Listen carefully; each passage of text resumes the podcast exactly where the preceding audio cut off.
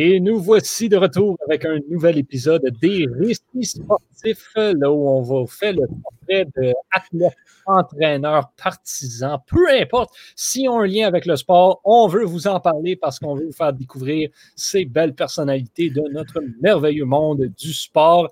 Je suis Yohan Carrière et toujours en compagnie de Étienne Boutier et Cheyenne Ogoyard que l'on retrouve aujourd'hui après une absence la dernière fois. Merci encore à Pierre-Luc Mongeon qui avait euh, briller de sa première fois, mais on aime mieux ça le faire avec l'équipe habituelle, avec Cheyenne. Bon retour parmi nous, Madame Ogoyard. Merci. Et Étienne, Étienne Boutier, toujours un plaisir d'être retrouvé. Ben oui, ben moi aussi, mais là, euh, Pierre-Luc, en espérant qu'il ne soit pas trop froissé par, euh, par ton introduction, mon Dieu, ben là, il ne reviendra plus. Là. OK. Pierre-Luc, on t'aime pareil, puis si tu veux venir le faire à quatre personnes, ça va nous faire plaisir aussi. C'est bon, je, suis content. Oui, oui, c'est bien correct. OK, parfait. Aujourd'hui, euh, on a une thématique française. Euh, donc, c'est pas parce que Cheyenne est de retour. Non, c'est parce qu'on parle chacun d'un athlète qui a un lien avec la France. Donc, euh, vous deux, c'est carrément une athlète française. Mm-hmm. dans mon cas, c'est quelqu'un qui a déménagé en France et qui a maintenant la nationalité française. Cheyenne, de ton côté, de qui vas-tu nous parler aujourd'hui? Je vais parler de Pénélope Le Prévost, donc, qui est une cavalière professionnelle euh, française en saut d'obstacle. On retourne donc euh, à nos sources euh, du côté de Cheyenne. Étienne, un petit peu la même chose pour toi parce que tu nous parles d'une joueuse de soccer. oui, oui, exactement. On tombe, on tombe les deux dans nos réflexes. Et pour fêter le, retour de Cheyenne au podcast, ben, je parle de Wendy Renard, qui est, euh, qui est une des, des, des, plus grandes joueuses euh, de françaises euh, contemporaines et aussi une des pionnières du soccer féminin en France et partout dans le monde. Donc, je vous dresse le portrait de Wendy Renard dans quelques minutes. J'ai hâte d'entendre ça. De mon côté, je vous parle d'un joueur de tennis qui, à 61 ans, est plus impressionnant que Roger Federer, Rafael Nadal et Novak Djokovic mis ensemble. Je vous parle d'un joueur que vous connaissez de face probablement, mais pas de nom, Mansour Barami, un Iranien avec la nationalité française, comme je l'ai mentionné. Tout un personnage et toute une histoire derrière le dit personnage. Mais Cheyenne, on ne peut pas passer à côté du fait que tu es de retour et donc il faut, on n'a pas le choix. C'est une émission à thématique française. Il faut que la française ouvre le bal. Je vais me sacrifier pour le groupe. Euh, donc c'est ça, je vais parler de Pénélope Le Prévost. Euh, donc c'est une femme qui est née en 1980 en France. Euh, c'est aujourd'hui une cavalière professionnelle de saut d'obstacle et championne olympique par équipe aux Jeux olympiques de Rio aux, côtés de d'autres grands noms euh, du monde, donc Kevin Stott, Philippe Rosier et Roger Yves Bost. Euh, clairement, si vous y connaissez, à partir du moment où vous vous renseignez un peu sur le monde du saut d'obstacle à haut niveau, c'est ces noms-là qui ressortent. C'est les noms contemporains euh, qu'on connaît tous aujourd'hui. et elle est également vice-championne du monde de sa discipline grâce à deux médailles d'argent par équipe aussi aux Jeux équestres mondiaux de Lexington en 2010, donc aux États-Unis, et de Caen en 2014 en France. En juillet 2016, elle va même atteindre la troisième place de la FEI, donc la Fédération équestre internationale Longines Ranking List. C'est euh, la liste qui regroupe tous les meilleurs cavaliers mondiaux euh, qui est actualisée très régulièrement. Donc elle était dans le top 10. Euh, puis la troisième place, c'est pas rien, on s'entend. Donc Pénélope, c'est la seule cavalière de sa famille et elle va commencer à l'âge de 3 ans. Elle va participer à ses premiers championnats de France à l'âge de 6 ans. C'est vraiment tôt. Hein. Moi, mes premiers championnats, pour vous donner une idée, je les ai commencés, j'avais pas mal 15-16 ans. Mhm. C'est vraiment tôt. Euh, puis elle va, surtout pour quelqu'un qui n'a pas des parents dans le milieu, tu sais, quand tu es bercé dans le milieu, c'est facile d'aller au niveau tout de suite. Mais elle, non, non. Euh, juste percée comme ça. Et elle va continuer ensuite au niveau amateur. Euh, puis elle va se lancer rapidement dans une carrière sportive euh, et donc euh, une carrière professionnelle, grâce notamment à son compagnon de l'époque qui était Guillaume Blin Le Breton. Aujourd'hui, ils sont plus ensemble malheureusement, mais bon, c'est la vie. Hein. En 2006, elle devient championne de France de sa catégorie avec son cheval Caratina. Et elle devient maman la même année. donc autant vous dire que sa fille concourt déjà au haut niveau, hein, c'est pas un secret. En 2007, donc l'année suivante, elle est de nouveau championne de France. Et en 2008, elle participe euh, pour la première fois à la Coupe des Nations. Donc euh, la Coupe des Nations, c'est un peu les championnats par équipe en fait. Les championnats internationaux par équipe. Euh, donc elle va représenter la France et avec son équipe, ils vont la remporter. Et donc ce sera à Zagreb en Croatie cette année-là. Elle est ensuite repérée puis sélectionnée pour les championnats d'Europe de Windsor. Mais sa jument se blesse malheureusement au paddock, donc elle ne va pas y participer c'est des choses qui arrivent euh, malheureusement quand euh, on travaille avec un cheval. Il n'y a pas que l'athlète qui peut se blesser, il y a également le cheval. C'est double peine, puis c'est double punition. Euh, en 2010, toujours aux côtés de l'équipe de France, elle remporte la médaille d'argent au JEM à Lexington également, avec son cheval Mylord Cartago. Puis là, on parlait de grands noms du CSO. Ce cheval-là, tout le monde le connaît en France, dans le milieu du CSO, tout le monde le connaît, puis tout le monde connaît au moins une de ses descendances, que ce soit de proche ou de loin. On a tous, de près ou de loin, monté un cheval dont le père était Mylord Cartago. C'est un peu le, c'est l'étalon euh, qu'il faut suivre. C'est le bon sperme. Et euh, donc, c'est cette année-là également où elle va rentrer dans le top 10 euh, de la ranking list. Elle va multiplier les victoires et les médailles en Grand Prix 5 étoiles, donc le plus haut niveau international en saut d'obstacle. Euh, et ensuite, en 2012, elle va remporter son premier Grand Prix en, donc en individuel au Gucci Master de Paris avec le fameux Mylord Cartago. En 2012, elle se prépare pour les JO de Londres euh, et elle va devenir euh, malheureusement la première cavalière d'une équipe de France à ne pas se qualifier pour la finale par équipe à Greenwich Park. Et elle va être également éliminée à l'épreuve individuelle. Donc une élimination, ça peut être soit une chute, soit euh, un nombre de fautes répétées qui provoquent l'élimination. Et elle va pourtant reprendre son parcours au haut niveau et enchaîner de nouveau les médailles. Donc ça ne l'a pas arrêté visiblement. Et elle se qualifie par équipe pour la finale de la Coupe des Nations à Barcelone euh, et remportera la première place également. En 2014 maintenant, lors des Jeux équestres mondiaux de Normandie, donc en France, Pénélope est éliminée en tombant de sa jument euh, qui à ce moment-là est Flora de Mariposa. Et ces JEM sont vraiment marquants et chaotiques pour euh, la cavalière, mais également pour l'équipe de France. Euh, il y a un cheval de l'équipe de France qui va se blesser dans son box de manière vraiment par hasard. C'est vraiment quelque chose qui n'arrive jamais. Donc, ça va éliminer en fait le joker de l'équipe. C'est-à-dire qu'une équipe de, équipe de France, c'est quatre participants. Il n'y a que trois parcours qui comptent, les trois meilleurs ça laisse un joker pour la quatrième personne. Sauf qu'en éliminant une personne, il n'y a plus le droit à l'erreur. Donc, il faut que les trois parcours soient irréprochables s'ils veulent espérer une médaille. Et la jument de Pénélope euh, va tomber malade euh, à cette époque également. Donc, euh, c'est des coliques, c'est quelque chose de vraiment, ça peut être vraiment grave pour les chevaux. Des, ça peut aller jusqu'à la torsion de l'estomac ou des infections, etc. C'est, ça peut vraiment être intense. Mais elle va se rétablir et concourir le, jour de sa première épreuve. Et euh, elle va d'ailleurs euh, faire un parcours parfait, ou en tout cas presque parfait. Et c'est d'autant plus impressionnant euh, compte tenu de la situation. Mais la jument va trébucher à la fin d'un obstacle, donc la cavalière va tomber, provoquant l'élimination. c'est vraiment quelque chose d'inédit, mais c'est quand même éliminatoire pour l'épreuve. Donc son épreuve en individuel, elle la commence de cette manière. Puis la cavalière va réaliser plus tard qu'elle s'est blessée puis elle garde encore aujourd'hui euh, une gêne, comme elle dit, euh, à la cuisse. C'est quand même, les jambes sont quand même vraiment utiles quand tu montes à cheval, on dirait pas, mais.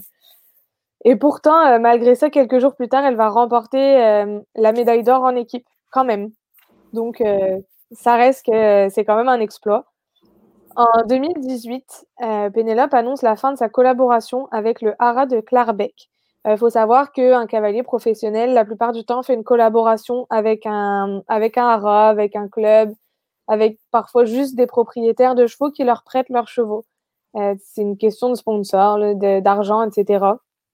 pour une saison de concours en général.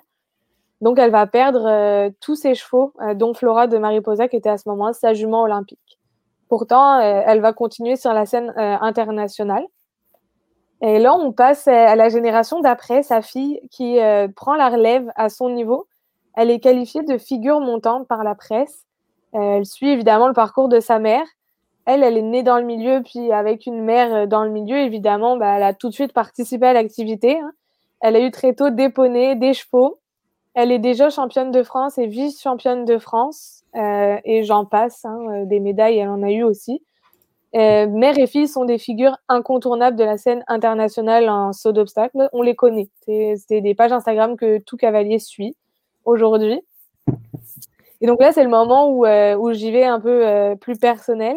Mais en tant que cavalière française, c'est vraiment le premier nom qui me vient à l'esprit quand je regarde des épreuves internationales. C'est le premier nom que, que je vais citer quand on me demande de parler de cavalier français. Et euh, Pénélope, c'est la première cavalière que j'ai suivie.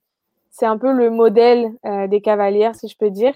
On va applaudir son impeccable immobilité de jambes. C'est, vous avez probablement euh, aucun, aucune connaissance dans ce que je viens de raconter, mais ça reste que sa jambe bouge pas. Et pour sauter des obstacles, comme il y a peut-être que moi que ça impressionne, mais en tout cas, c'est vraiment ben, impressionnant. c'est assez essentiel. Je veux dire, pour, pour t'avoir écouté euh, dans l'équitation, c'est quoi? En parler un peu? Euh, je peux comprendre que les jambes sont assez essentielles dans ces euh, situations-là. Vraiment. Puis pour comparer avec son coéquipier de l'équipe de France, Roger Yves Boss, lui, il arrive tout aussi à avoir ses médailles, mais avec la jambe vraiment pas mobile à chaque fois qu'il saute un obstacle, sa jambe passe au-dessus du cheval, puis c'est clairement son emblème. Là. Maintenant, on en rit tous. J'imagine que même maintenant, il le fait exprès pour qu'on le reconnaisse. Mais en tout cas, c'est vraiment une de ses qualités premières, ainsi que son assiette et sa délicatesse. C'est pas la même monte euh, qu'un homme. Tu sais, quand on regarde un homme monter, c'est plus, tu vois, ses muscles qui se contractent. Une femme, c'est plus dans la délicatesse. Puis c'est pas du sexisme, c'est vraiment un constat qu'on fait sur la scène internationale aujourd'hui. Euh, puis c'est aussi une cavalière qui est vraiment précise dans son tracé, mais euh, c'est une cavalière de barrage. Ça veut dire que c'est euh, une cavalière qui est. On l'emmène au barrage, c'est-à-dire la dernière épreuve où on va avoir peu d'obstacles, mais on doit aller le plus vite possible avec un, chrono le meilleur possible pour être, pour espérer en tout cas être sur le podium. C'est elle qu'on envoie parce que il faut être rapide, il faut avoir un bon cheval, mais il faut savoir prendre des risques puis les assumer, ces risques-là aussi, parce que ne veux pas, t'augmentes la vitesse, t'augmentes le risque de faute. Donc, c'est vraiment pour ça une bonne cavalière de barrage. Euh, puis évidemment, je dis ça, mais tout le monde a ses défauts. Hein, euh. Mais le jour où j'arriverai à monter comme elle, je pourrais m'arrêter tranquille et prendre ma retraite. Je pense que j'aurais atteint euh, un bon niveau, puis je pense que je pourrais me reposer là-dessus tranquillement. Mais en tout cas, pour plusieurs raisons, les femmes se font assez rares dans le haut niveau en tout cas quand on compare au nombre d'hommes qu'il y a au haut niveau, pour une raison euh, que je connais pas encore, mais que je suis en train d'enquêter là-dessus euh, en ce moment, c'est qu'au loisir, il y a plus de femmes, mais au haut niveau, il y a plus d'hommes. Donc ça reste que c'est une, euh, femme vraiment importante dans l'international, et surtout à cette époque. Et son histoire, c'est typiquement le genre d'histoire qu'on a envie de raconter. un parcours pas toujours parfait, des chutes, on en a toutes et toutes fait, bah, en tout cas ceux qui montent à cheval mais des chutes, on en a tous mangé. Hein. Et euh, reprendre le concours à chaque fois, c'est vraiment encourageant pour des jeunes, euh, ne serait-ce qu'ils la suivent sur Instagram en tout cas. Et elle a quand même à son actif un nombre incalculable de médailles. Donc euh, j'espère pour elle qu'elle a de grands tiroirs chez elle pour tous ses entreposés, hein, parce que ça fait beaucoup. En tout cas, elle participe aujourd'hui à la qualification pour les JO de Tokyo, et donc avec un an de plus, comme tout le monde, pour les préparer. Puis elle a quand même monté un cheval pour la petite, la petite histoire qui s'appelle Vagabond de la pomme. Euh, juste ah, ça, c'est inoubliable. Et c'est là-dessus que je termine pour vous donner une bonne note. Le Vagabond de la pomme. Mais, mais, mais maintenant que tu finis là-dessus, là, je, je, suis sur le, Wikipédia de Milor Carthago, euh, fils de Carthago et de Fragance de, de Chalut. Euh, est-ce qu'il y a vraiment un, justement un, un, vedettariat, mais une culture du. Ben, j'imagine, comme. Tu sais, là, tu as, parlé de la, de la, euh, de la descendance de, de, de Milord Carthago qui est très connue. Est-ce que est-ce que c'est quelque chose qui est, qui est, très suivi, un peu, la, la, les familles, un peu, les descendances des, des chevaux? Ben, oui. ben c'est quand, même, quand même beaucoup suivi dans le sens où on va. On, on, va, on va juger un cheval sur sa qualité. Mm-hmm. Mais quand tu achètes un cheval jeune, euh, ça arrive beaucoup aujourd'hui d'acheter un cheval jeune puis de le construire toi-même, de le dresser, de le mettre à ta main, etc. Quand tu achètes un jeune cheval, tu regardes pas, tu vas regarder, oui, ses qualités à ce mmh moment-là, mais il est en pleine croissance. Ce que tu vas regarder, c'est surtout ses papiers. Puis quand tu regardes ses papiers, c'est son père, sa mère, mais surtout les talons. qu'est-ce qu'il a fait? Est-ce qu'il a des bons papiers en fait? Est-ce qu'il a son père a un bon palmarès? Est-ce que ses parents ont un bon palmarès? Puis euh, ça reste que la plupart du temps, évidemment, il y a toujours des il y a toujours des surprises là. Comme je sais pas si vous avez déjà euh, vu euh, le film Japlou. C'est vraiment un film à regarder. Puis c'est un petit cheval qui débarque de nulle part. Il est tout petit, puis il va briller avec un cœur énorme. Il va briller au JO, puis il va faire des grosses épreuves. C'est des chevaux qui, arrivent de nulle part, tu sais pas d'où ils sortent. Mais ça reste que la plupart du temps, les papiers, ça trompe pas, tu sais.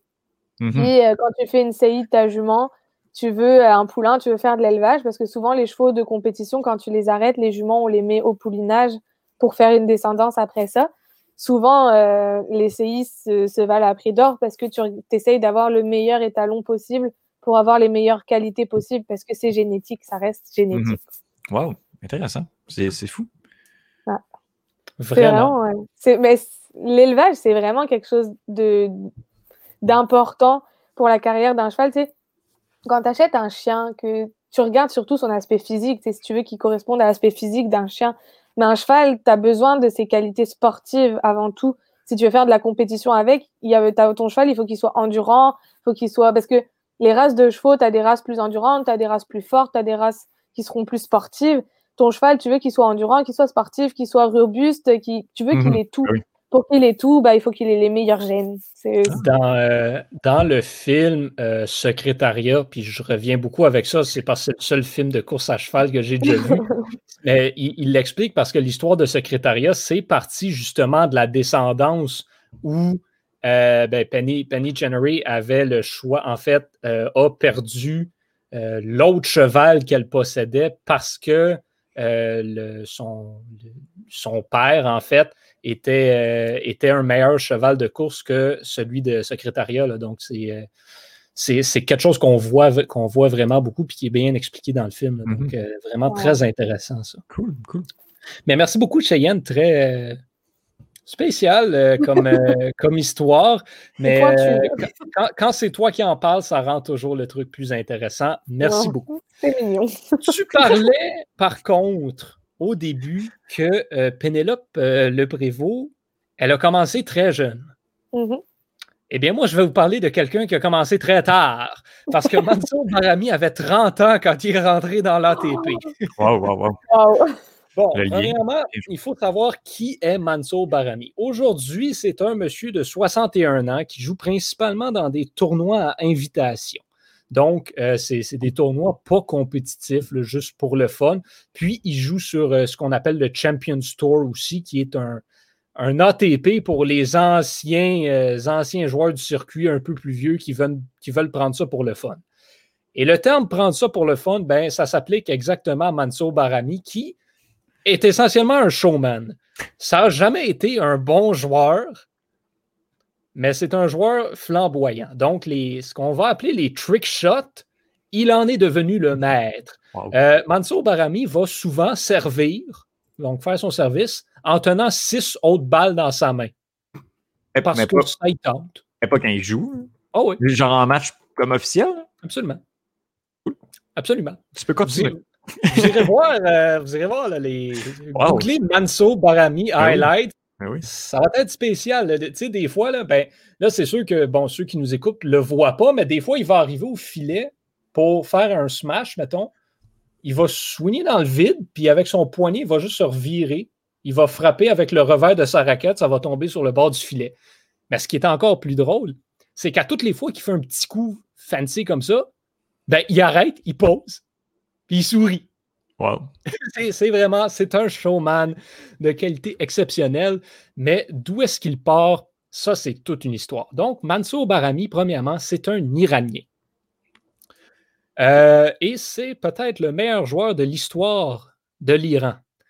Sauf que, comme on va le voir, être un prodige dans le tennis iranien, ça ne veut pas nécessairement dire être un prodige de tennis tout court. Euh, parce que les Iraniens ne sont pas très bons au tennis. Euh, donc, en tout cas, bref, Mansour Barami euh, n'est pas né dans une famille très riche. Il est en fait plutôt né dans une famille très pauvre.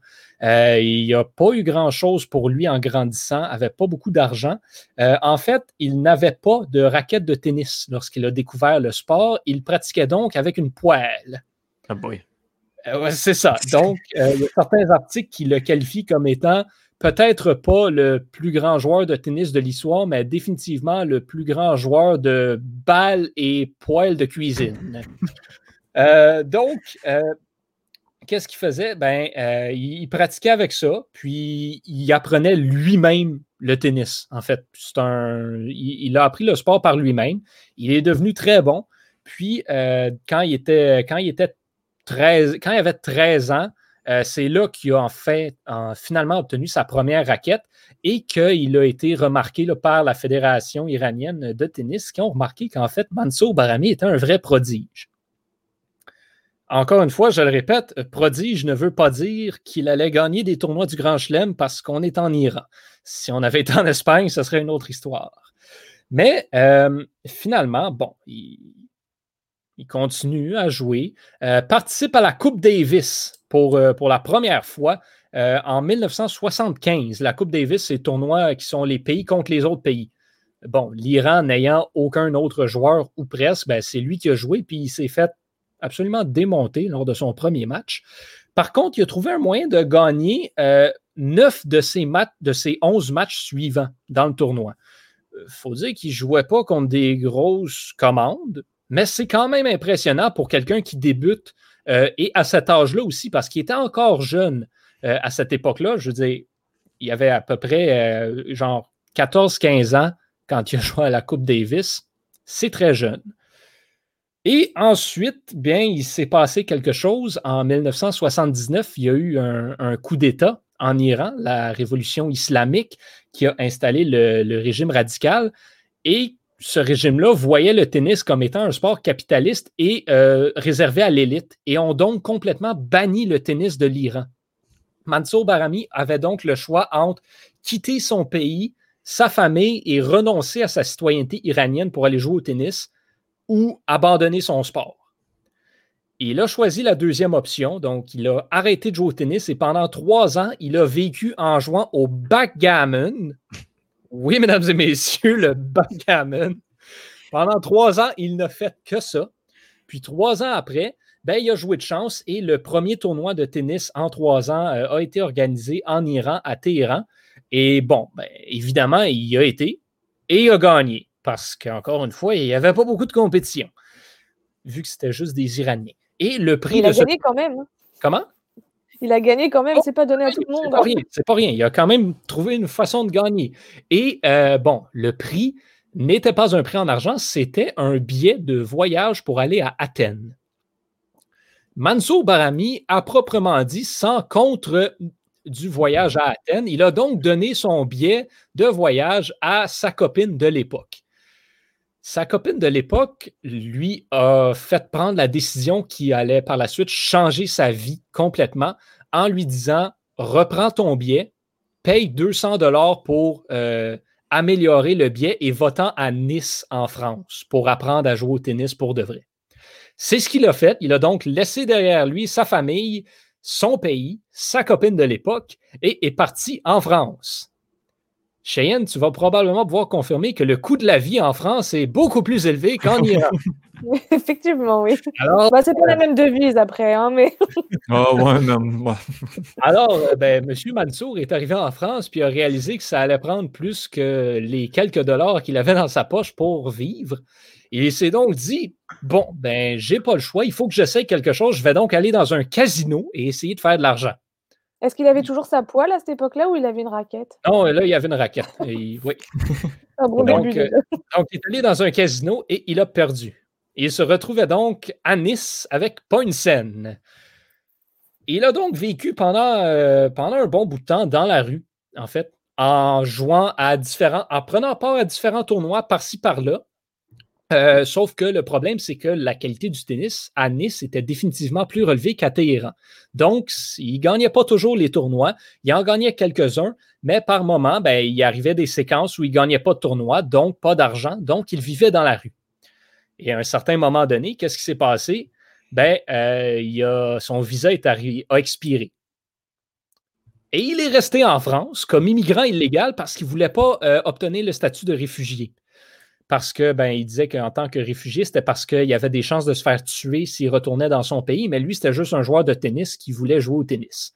Donc, il est resté là, il s'est sauvé de la police, trouvait quand même le moyen de rentrer par-ci, par-là dans les tournois. Euh, et finalement, il s'est, euh, il s'est qualifié pour les internationaux de tennis de France à Roland Garros et euh, s'est rendu donc il s'est rendu quand même assez loin à 24 ans en 81. Il s'est rendu au troisième tour du tournoi. Et c'est là qu'on a découvert, bon, qui il était, parce qu'un qualifié qui se rend au troisième tour, qui vient d'Iran, c'est quand même assez spécial.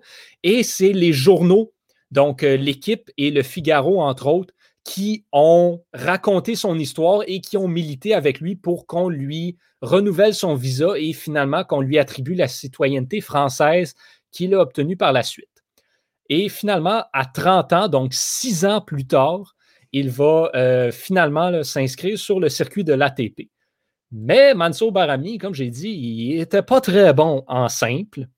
Euh, son, meilleur, euh, son meilleur classement, c'est 192e au monde. Il n'a jamais remporté de titre en simple. Donc, qu'est-ce qu'il va faire? Ben, il va faire ce que tout mauvais joueur de simple fait dans sa carrière. Il va jouer en double. Et en double, ben, il va connaître une meilleure carrière euh, il va remporter deux titres et se classer au 31e rang. Ce sera le sommet dans sa carrière, donc pas spectaculaire, mais va quand même réussir à atteindre euh, la finale de Roland Garros en double en 1989, ce qui sera le, plus gros moment de sa carrière. Finalement, bon, par la suite, il réussira jamais à atteindre les, sommets qu'il a connus. Il va conclure sa carrière euh, de double avec une fiche de 100 victoires et 135 défaites. Euh, deux titres, mais plusieurs euh, finales participées.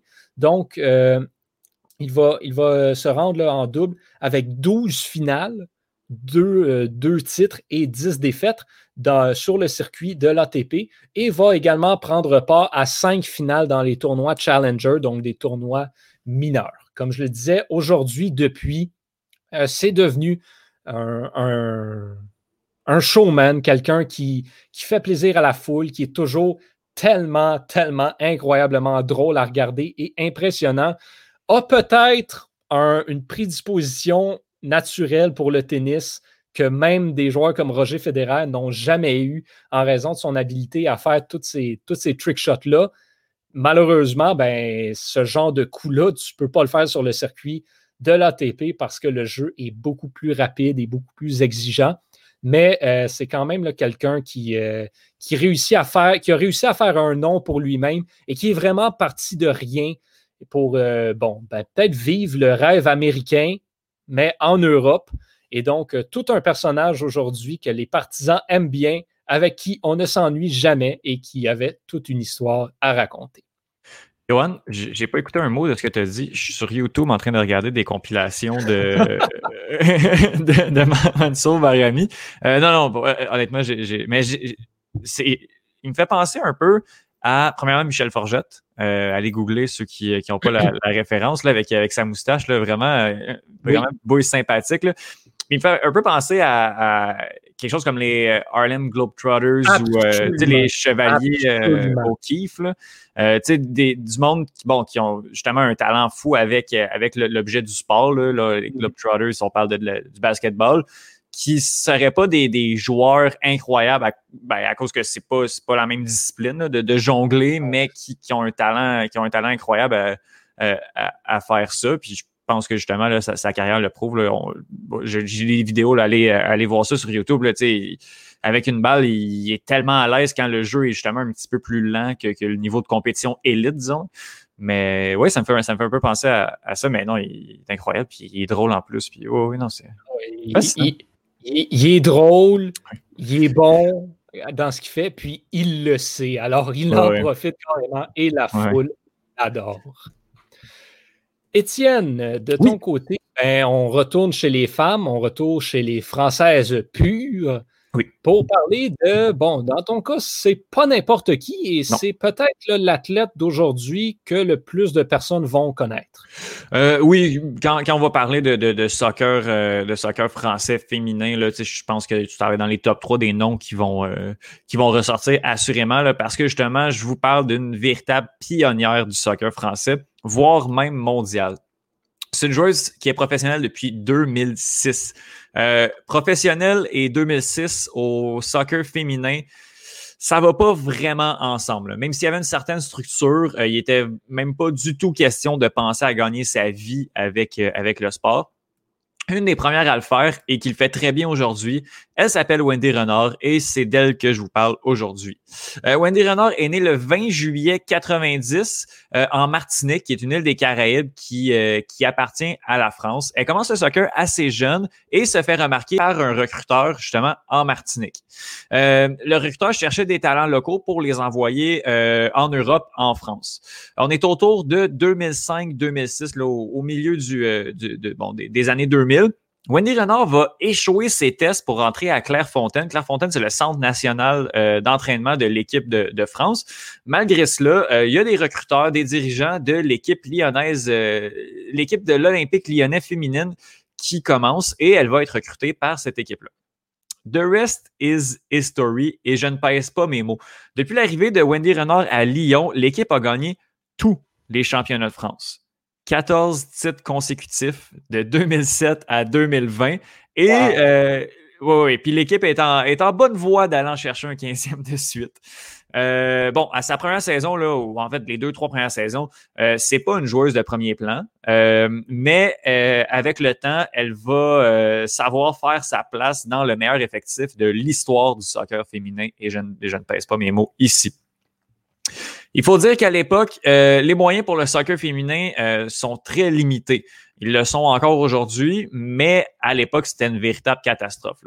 On, peut dire ce qu'on veut du, président de l'OL, Jean-Michel Aulas, mais ce dernier euh, a cru au projet du soccer féminin et a donné petit à petit les moyens au penchant féminin pour se développer et à l'équipe pour devenir un véritable monstre du football. Revenons à Wendy Renard. C'est une défenseur centrale de 6 pieds et 2 pouces. 6 euh, pieds et 2 pouces pour, euh, pour une femme, euh, on voit pas ça très souvent. C'est grand. oui. Pas oui. C'est, ça, c'est, c'est un pied et deux pouces de plus que Cheyenne, je crois. Oui. oui. Euh, le, physique imposant de, Wendy Renard va lui permettre de s'imposer dans sa surface de réparation, donc la petite boîte, euh, autant la surface défensive qu'offensive. On s'entend qu'avec son, gabarit imposant, euh, c'est un danger constant à l'attaque, même si c'est une défenseur centrale. Elle a marqué au moins cinq buts. en championnat à ses huit dernières saisons. Donc, elle marque quand même pas mal pour, pour une défenseur. C'est vraiment impressionnant. Mais tu sais, sur les corners et les coups francs, mais quand tu as, une tête au-dessus de la mêlée, c'est quand même plus, plus facile pour, euh, euh, pour elle. Donc, comme je le disais tout à l'heure, euh, Wendy Renard a remporté 14 titres de championne de France.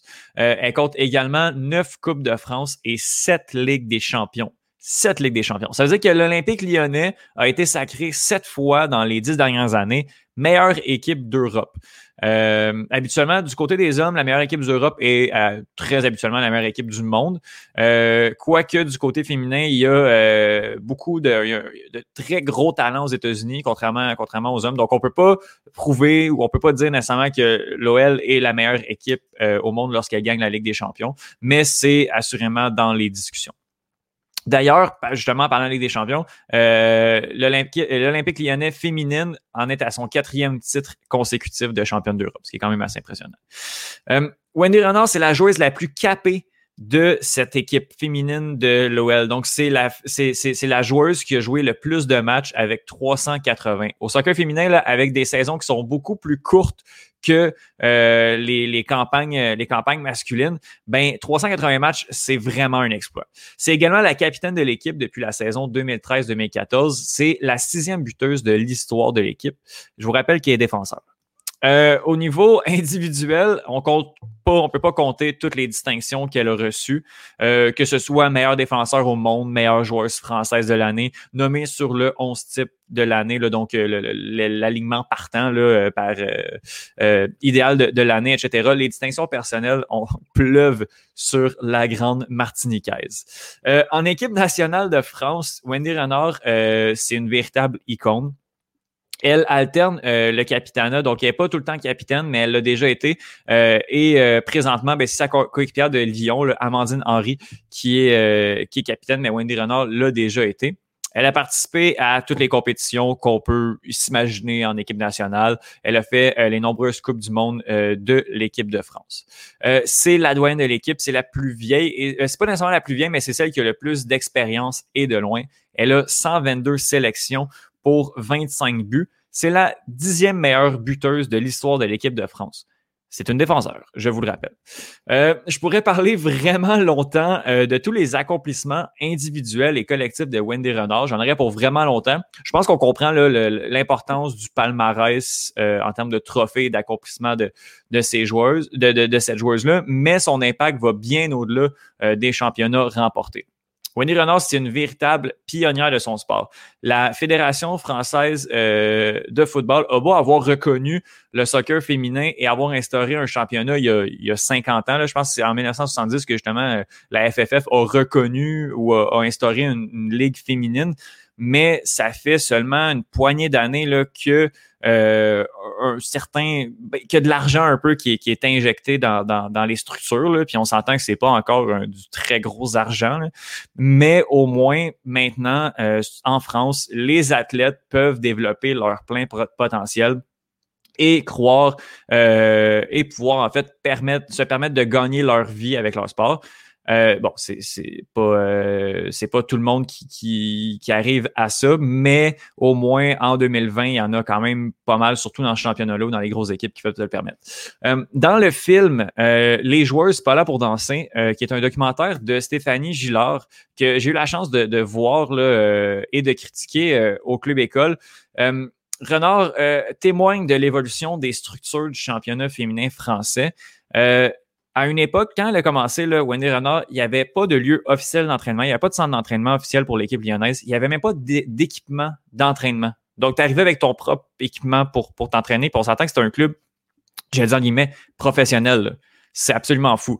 Puis, euh, justement, Wendy Renard en parle dans le film et elle parle justement euh, de, de l'évolution puis de, de, voir que ben, il croyait au projet, on a mis l'argent, on a gagné, puis si on a gagné, ben, l'argent a suivi. Puis en fait, pour, pour qu'elle elle, puisse justement faire partie des, des, privilégiés, parce que Wendy Renard gagne très, très bien sa vie. Euh, elle a énormément de talent. Euh, mais c'est une des chanceuses qui touche vraiment beaucoup d'argent avec son sport, alors que c'est vraiment pas le cas de tout le monde dans le soccer féminin, euh, même dans les structures professionnelles. Reste qu'elle le mérite, là, elle en a bavé longtemps et elle est depuis plusieurs années une des meilleures à sa position. Wendy Renard n'est euh, pas capitaine de l'Olympique lyonnais pour rien. Euh, en plus d'être euh, une joueuse hors du commun, elle a vraiment un sérieux, elle, a un charisme, Wendy Renard, sur le terrain. quand tu la vois jouer, c'est une joueuse qui est extrêmement concentrée, qui est extrêmement sérieuse, qui est extrêmement disciplinée. ça se sent sur, sur le terrain, mais également en dehors, elle a une énergie qui est très contagieuse, que ce soit aux entraînements ou dans le vestiaire. Son expérience va peser énormément dans la balance. Elle a seulement 30 ans mais elle a commencé à jouer professionnel à 17 ans. Donc, quand tu as 13 ans de, professionnel derrière la cravate, là, tu peux te permettre, euh, euh, ton, ton expérience parle, parle euh, pour toi-même. Wendy Renard joue également le rôle euh, de grande sœur bienveillante, mais directe avec les jeunes joueuses de l'Olympique lyonnais euh, et en équipe de France. Toujours dans le documentaire Les joueuses, qui est maintenant disponible sur, si on veut le louer, si on veut le, consulter sur, sur les plateformes, on peut maintenant le, regarder. Je le conseille, je conseille vraiment parce qu'il y a une scène qui est très touchante à l'entraînement. Là, puis je, l'ai réécouté en, en, préparant, en préparant mon portrait, puis j'ai trouvé ça très beau. Là il y a la, une jeune joueuse, là, Selma Bacha, qui a, peut-être 17 ans, euh, qui a l'âge de. qui est une défenseur également. Donc, euh, je pense que, Wendy Renard se, voit beaucoup euh, dans, cette jeune joueuse-là.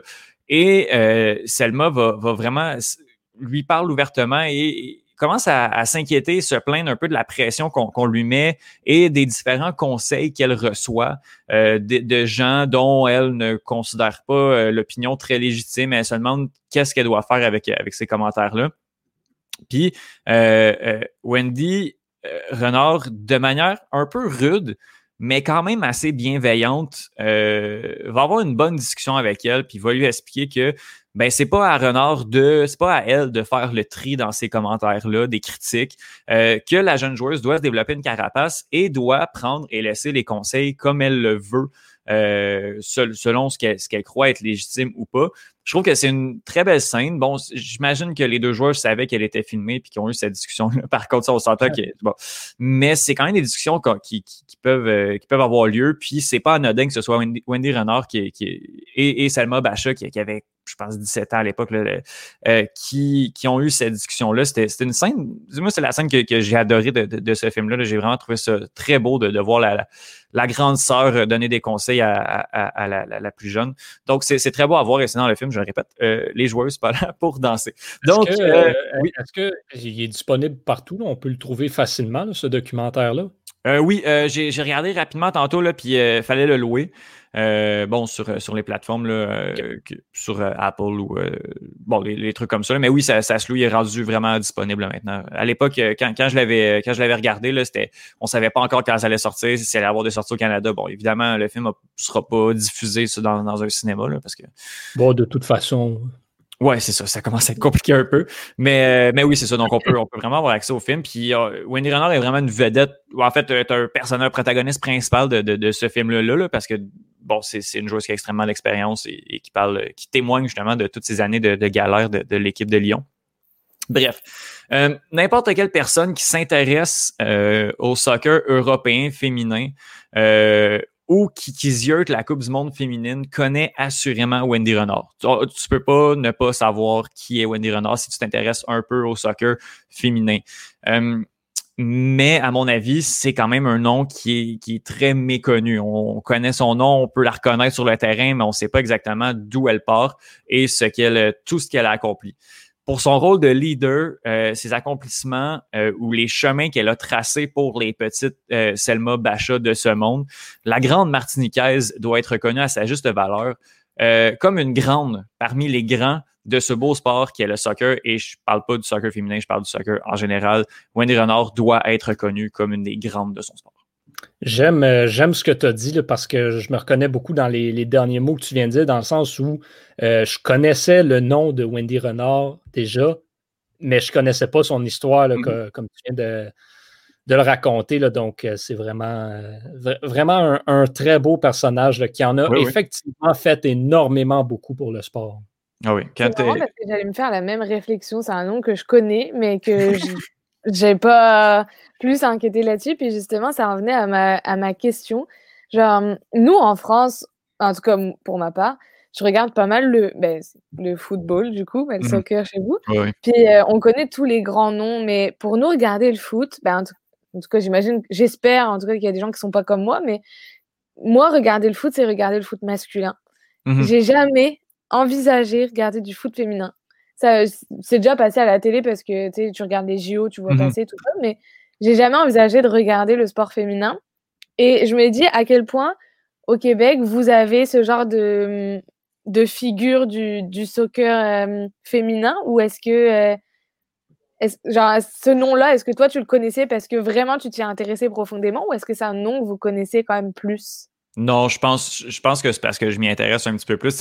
Puis euh, j'étais au même point que vous avant de regarder le documentaire également. C'est après, ça que j'ai compris, j'ai compris Wendy Renard, puis j'ai compris également les autres joueurs. Puis on connaît euh, euh, Amandine Henry, tous ces noms-là quand même du, du Eugénie Le Sommer, tous ces, ces, grands noms-là du soccer, mais même au, au Québec, il n'y a pas d'équipe euh, professionnel euh, de, soccer féminin. Il n'y a pas de penchant, il n'y a pas de ligue euh, de la MLS, mais, mais féminine. Il y, en a ailleurs aux, États-Unis puis au Canada, mais au Québec, on n'a pas de, de, structure professionnelle. Puis on peut, on peut même transposer ça au hockey. Il y ben, avait les Canadiennes qui, ouais, c'est ça.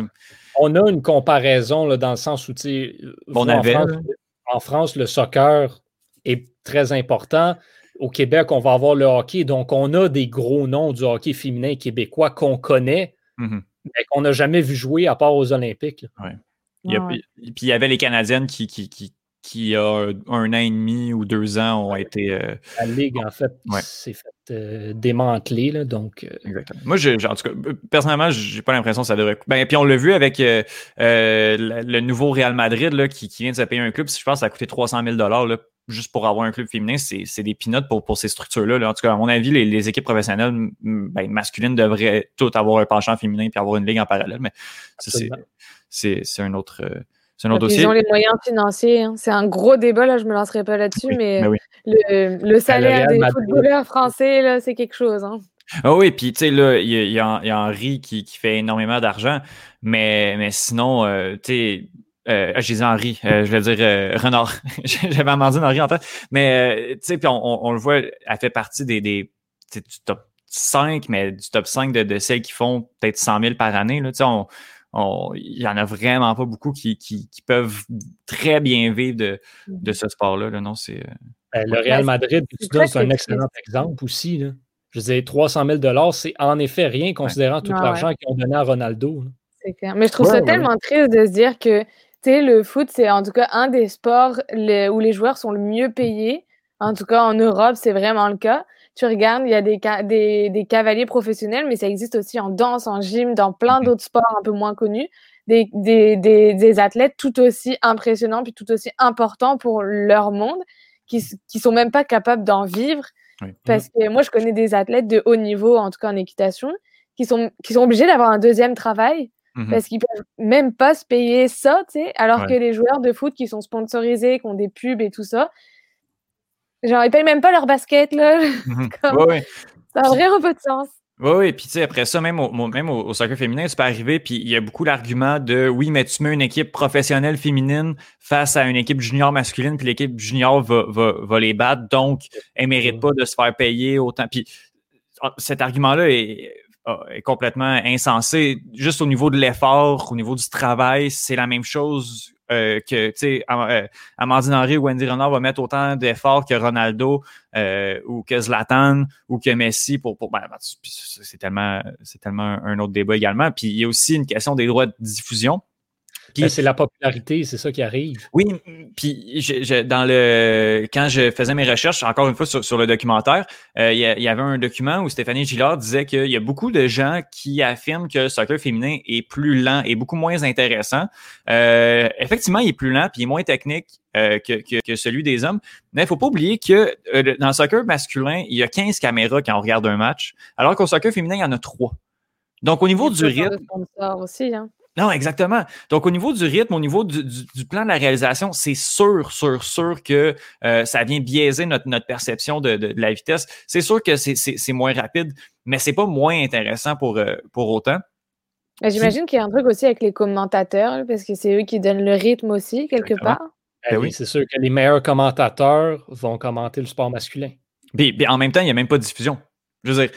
Euh, ça, ça c'est quand il y en a. tu veux regarder. J'essaie de regarder la Premier League anglaise, ça m'a tout pris pour réussir. Euh, puis euh, féminine, ça m'a tout pris pour réussir à trouver un site, là, c'est légal, pour, pour réussir à pouvoir regarder les matchs de Manchester United féminine puis pouvoir en, parler. Mais sinon, c'est extrêmement difficile de trouver des, des, de la diffusion. Tu sais, quand tu veux regarder le soccer masculin, tu ouvres ta télévision, tu as une reprise à RDS, tu as une reprise à TVA Sport. Là, il faut, faut, vraiment que tu fasses les efforts et les démarches pour aller regarder un match de, de, soccer féminin. C'est vraiment, vraiment difficile. Puis, on peut, parler d'argent, mais les filles, euh, dans la majorité, les athlètes, dans la majorité du temps, ne demandent même pas d'argent. Ils demandent juste, elles ne pas avoir les mêmes structures que les hommes? Est-ce qu'on, tu sais, on peut pas avoir l'argent, mais on est obligé de, de s'entraîner le soir parce que nous autres, on travaille le, dans le jour, puis tu sais, c'est tellement, il y a tellement d'autres problématiques que, l'argent, puis je trouve qu'on on parle beaucoup, beaucoup de ça, mais ouais. Est-ce que les règles sont les mêmes pour euh, les matchs féminins? Pour, euh, en termes de jeu, oui, oui, c'est la même chose. OK. Oui, les changements, oui, oui. C'est un débat qu'on pourrait, sur lequel on pourrait pendant des années et des années et qui va faire partie de l'actualité, euh, ben, heureusement, mais en même temps, malheureusement, pour euh, plusieurs années à venir encore. Euh, long épisode aujourd'hui, ah mais extrêmement pertinent. Merci Étienne Boutier et Cheyenne Ogoyard pour euh, vos portraits et, et, cette petite discussion là, très intéressante qui, je suis sûr, va plaire à nos auditeurs à la maison. Donc, merci beaucoup. On se retrouve dans deux semaines. Ciao. À dans deux semaines.